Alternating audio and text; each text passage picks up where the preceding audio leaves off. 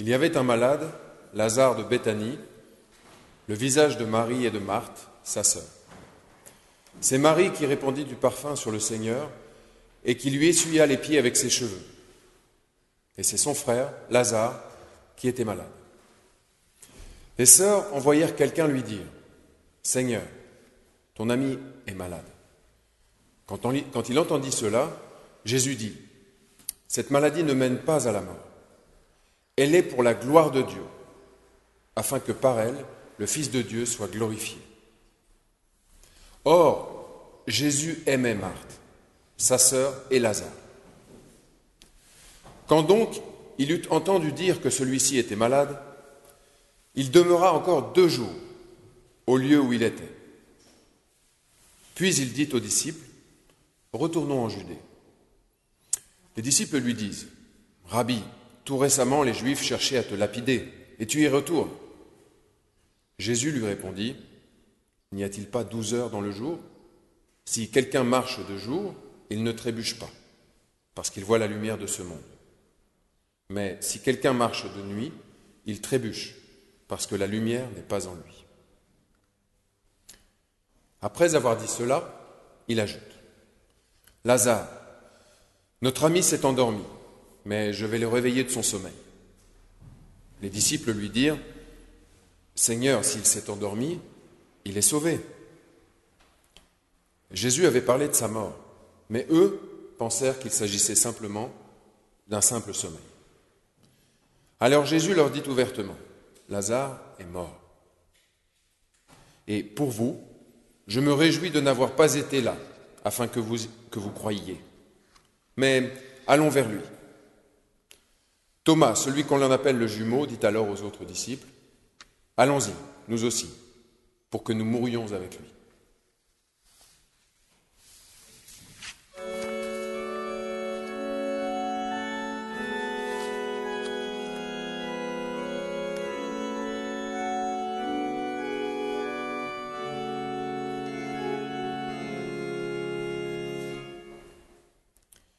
À son arrivée, Jésus constata que Lazare était déjà dans le tombeau depuis quatre jours.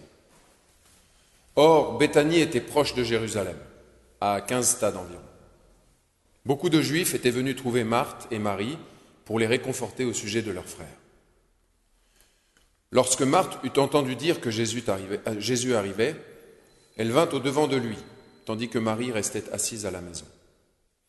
Marthe dit à Jésus, Seigneur, si tu avais été ici, mon frère ne serait pas mort. Mais maintenant même, je sais que tout ce que tu demanderas à Dieu, Dieu te le donnera. Jésus lui dit, Ton frère se relèvera.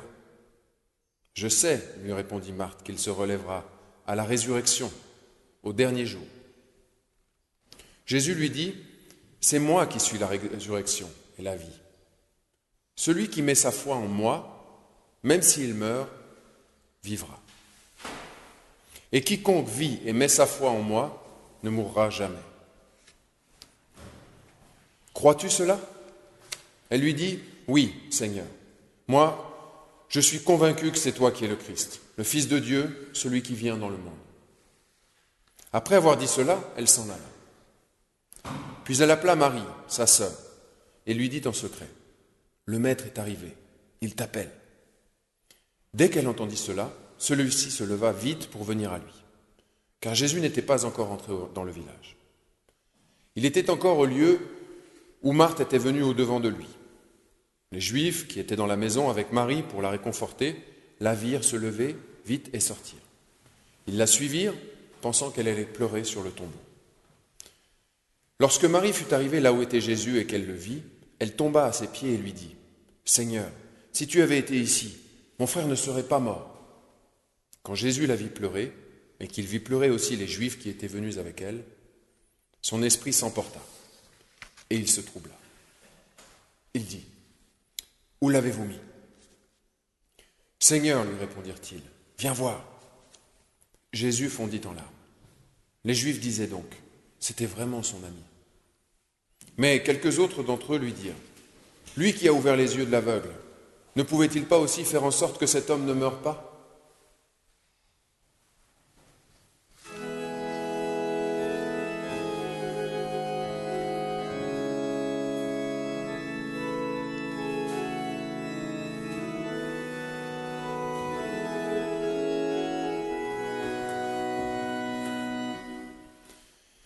Jésus, s'emportant de nouveau, vint au tombeau. C'était une grotte et une pierre était placée devant. Jésus dit, Enlevez la pierre. Marthe, la sœur du mort, lui dit, Seigneur, il sent déjà, c'est le quatrième jour. Jésus lui dit, Ne t'ai-je pas dit que si tu crois, tu verras la gloire, la gloire de Dieu? Ils enlevèrent donc la pierre. Jésus leva les yeux et dit, Père, je te rends grâce de ce que tu m'as entendu. Quant à moi, je savais que tu m'entends toujours, mais j'ai parlé à cause de la foule qui se tient ici, pour qu'ils croient que c'est toi qui m'as envoyé. Après avoir dit cela, il cria, Lazare, sors. Et le mort sortit, les pieds et les mains liés de bandelettes, et le visage enveloppé, enveloppé d'un linge. Jésus leur dit, Déliez-le et laissez-le aller.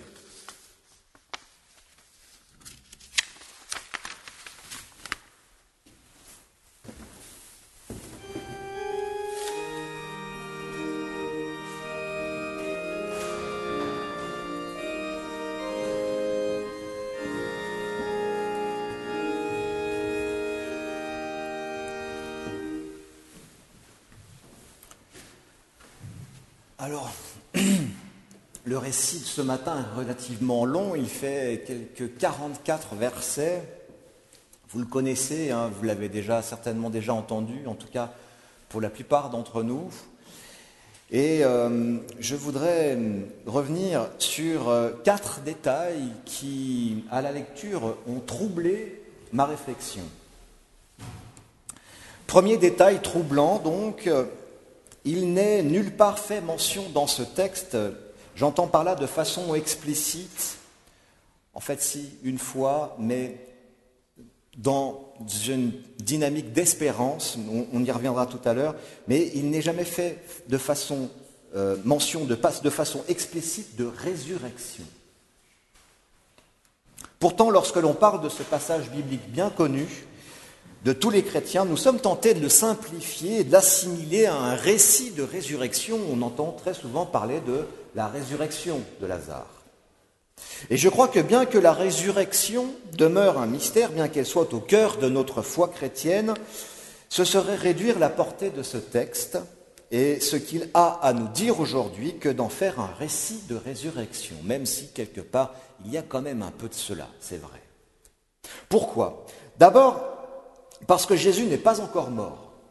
Au moment des événements de ce récit, il est là, il est vivant, en chair et en os, parmi les vivants, et l'accomplissement de la promesse de Dieu ne viendra donc que plus tard, à la toute fin des évangiles, avec la mort et la résurrection de son Fils. Et cette résurrection, unique en la personne de Jésus-Christ, est comme un point d'orgue qui donne à la promesse que Dieu a faite aux humains son caractère permanent et irréversible.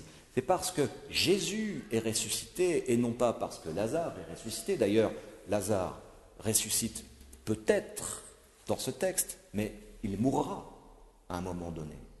Jésus est mort et ressuscité, mais il est toujours vivant.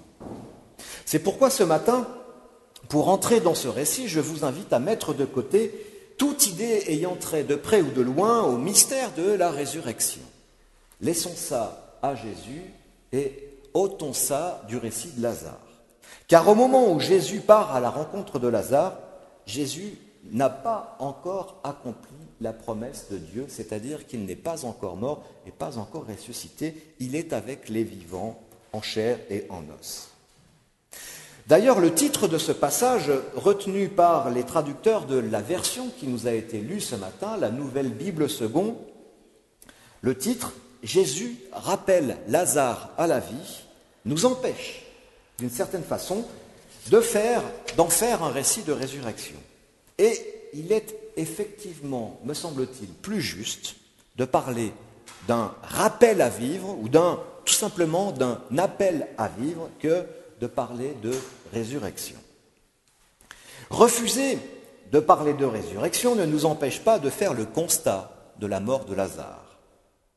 C'est d'ailleurs ce que fait Marthe, la sœur du mort, devant le tombeau, lorsqu'elle prévient Jésus qui fait enlever la pierre qui, est, qui embouche l'entrée. Seigneur, Seigneur, cela fait quatre jours, lui dit-elle, et elle ajoute, il sent déjà. C'est dire l'état avancé, l'état irrécupérable du corps inanimé de Lazare en putréfaction. Refuser de parler de résurrection ne nous empêche pas non plus d'entendre l'espérance de Marthe qui dit à Jésus, je sais qu'il se, relèvera à la résurrection au dernier jour. Il y a une forme d'espérance chez Marthe, et c'est là que nous pouvons parler de résurrection. Ou de se remettre entièrement à ces quelques mots de Jésus qui répond à Marthe, c'est moi qui suis la résurrection et la vie. C'est moi qui suis la résurrection et la vie. Mais je vous le dis à nouveau, dans ce récit qui s'articule tout entier autour du personnage de Lazare, il n'est jamais question de résurrection. Précisons que, au passage que les mots grecs employés ici, anastasis et anastasei, qu'on peut aussi traduire par résurrection, c'est vrai, donc on peut.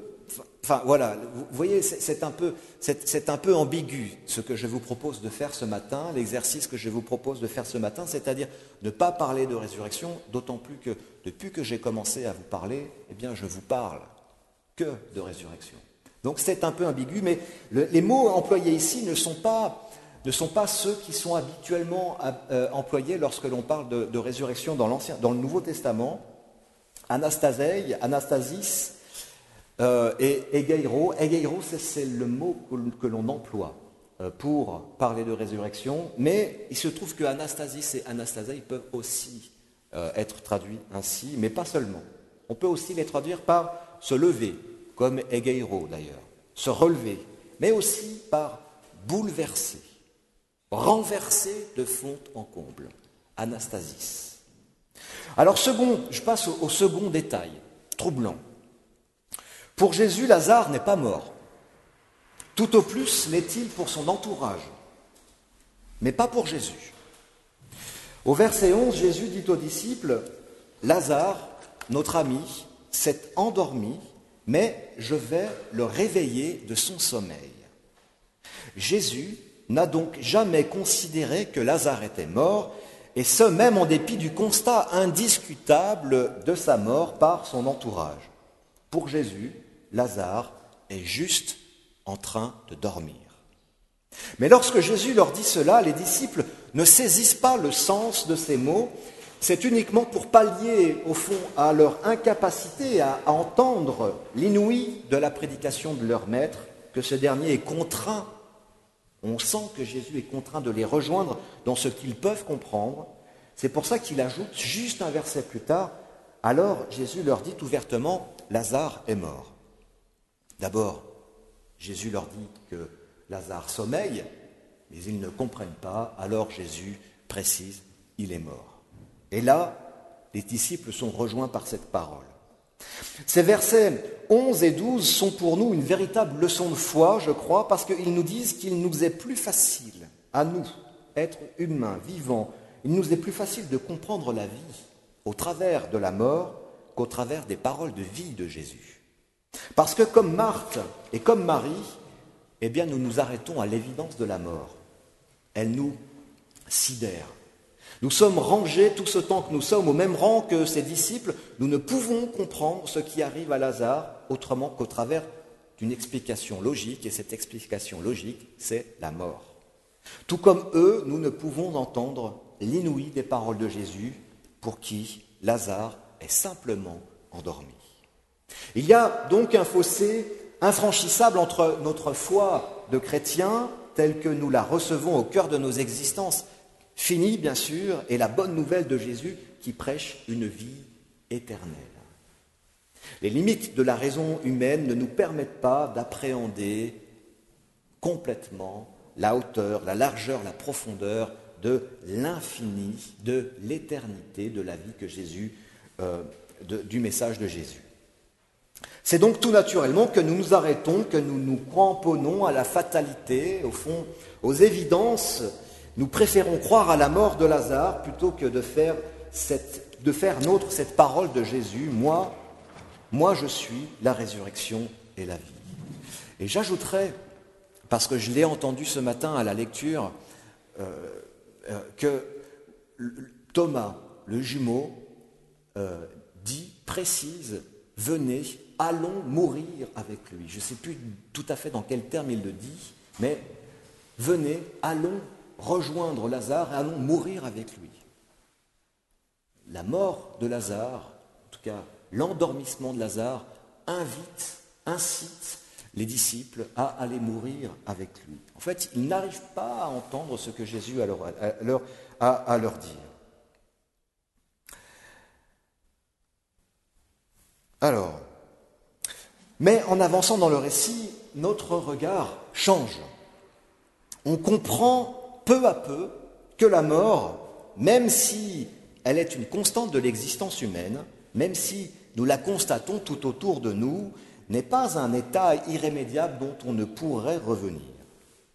La mort n'est pas une fatalité, peu à peu l'efficacité de la mort ici s'amoindrit et je crois que l'Esprit de Dieu est à l'œuvre. Troisième détail troublant, le cœur de ce récit s'articule autour de ce personnage et néanmoins ami de Jésus qui se nomme Lazare. 44 versets et pas un seul mot de, sur Lazare. Lazare est là, il, il, dort, il est mort, il est là, mais pas un mot sur Lazare et sur sa vie. Lazare est le théâtre d'événements qui dépassent très largement sa simple petite personne. C'est comme si dans cette histoire, Lazare était un prétexte. Et au fond, je crois que ce qui compte, ce n'est ni la mort, ni le retour à la vie de cet homme, mais c'est plutôt la façon dont son entourage, ses sœurs, les juifs, les disciples, se libèrent peu à peu de leur vision fataliste de la mort et pessimiste de la vie. Ce qui compte, c'est de voir que l'accent de l'évidence au départ fixé sur la mort de Lazare se déplace pour venir se mettre sur la bonne nouvelle de Jésus. Peu à peu, son entourage prend conscience que la mort n'est rien, qu'elle n'est en aucun cas une fin en soi, qu'elle n'exerce sur eux que le pouvoir qu'il lui concède au travers de leur peur, de leur crainte et de leur fragilité. Et au fond, je me risquerais à dire que les vrais ressuscités dans cette histoire, ce n'est pas Lazare qui répond à l'appel à vivre de Jésus, mais ceux qui ont accordé à Jésus le pouvoir qu'ils accordaient jusque-là à la mort. Et c'est dans cette perspective, et seulement dans cette perspective, me semble-t-il, qu'il nous est permis de parler de résurrection dans ce texte, non en la rattachant au personnage de Lazare, qui, je vous le rappelle, n'était qu'endormi, mais en la constatant dans la libération qui s'opère dans l'entourage de Lazare. Et cette résurrection, c'est aussi la nôtre ce matin. Ce n'est pas seulement Lazare qui sort du tombeau, mais nous, en écoutant ce texte, en faisant face au texte, eh bien, c'est aussi nos petits cadavres à nous que nous avons laissés pourrir quelque part dans un coin de nos vies et que nous pouvons remettre dans les mains du Christ, qui va bientôt ressusciter pour les disciples, mais qui pour nous l'est déjà depuis longtemps. Cette notre foi en Jésus, si peu active, ce sont nos autosuffisances, nos facilités à nous protéger derrière nos limites ou à nous cacher derrière nos limites qu'il nous faut remettre dans les mains de Jésus ce matin. Et c'est ainsi que Jésus nous invite déjà à, surmonter et à dépasser nos petites morts. C'est aussi la culpabilité, c'est l'enfermement en nous-mêmes, l'oubli si fréquent que Jésus se tient là à nos côtés, tout en nous criant à nous aussi d'une voix très forte, Sors, ici, dehors, littéralement dans le texte grec, ici, dehors, Lazare. Et puis, je terminerai en guise de conclusion cette prédication avec un quatrième détail troublant qui nous rappelle la responsabilité que chacune et chacun nous avons envers nos semblables et nos prochains.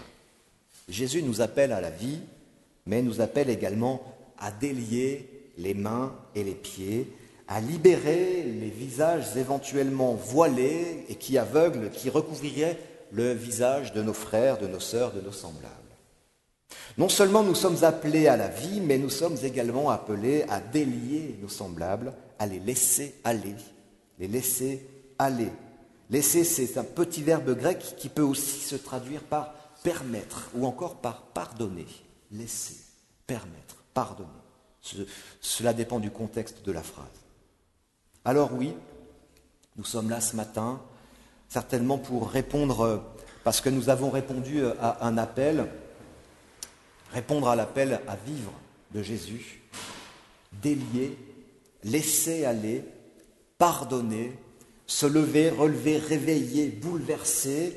Voici quelques mots qui, me semble-t-il, participent tous au mystère de cette résurrection dont je ne voulais pas vous parler, mais est-ce possible de parler de notre foi, de la bonne nouvelle de Jésus, sans parler de résurrection? Il me semble que non. Alors, puissions-nous, à notre échelle, participer nous aussi, en ce temps de Pentecôte qui a commencé dimanche passé, à cette résurrection, à Jésus qui suscite, qui peut susciter en nous cette capacité, à pouvoir laisser, pardonner, laisser aller, délier nos frères et nos sœurs, mais qui nous invite aussi eh bien, à ressusciter dans nos propres vies. Amen.